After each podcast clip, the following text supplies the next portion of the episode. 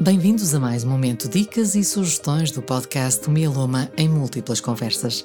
Aqui vamos partilhar dicas acerca de temas importantes e que podem contribuir para que os doentes e cuidadores possam conviver melhor com o mieloma múltiplo. Nutrição, psicologia, terapias alternativas e exercícios físicos são alguns dos temas dos quais vamos falar.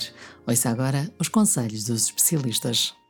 Olá, eu sou Helena Magalhães, sou enfermeira gestora na área da hemato-oncologia e vou falar de um aspecto que considero muito importante para as pessoas com mieloma múltiplo, que é a atividade física. O exercício uh, ajuda a aumentar os níveis de energia, melhora a força muscular, contribui para a redução das dores ósseas e ainda promove uma sensação de bem-estar, reduzindo a ansiedade e a depressão.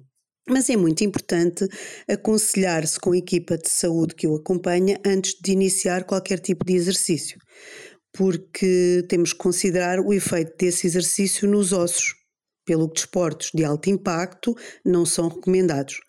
Mas exercícios com baixo impacto, como a caminhada, natação, bicicleta, promovem benefícios para a saúde e menos riscos de causar danos.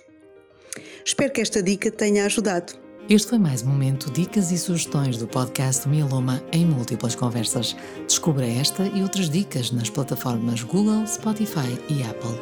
Acompanhe também o nosso podcast.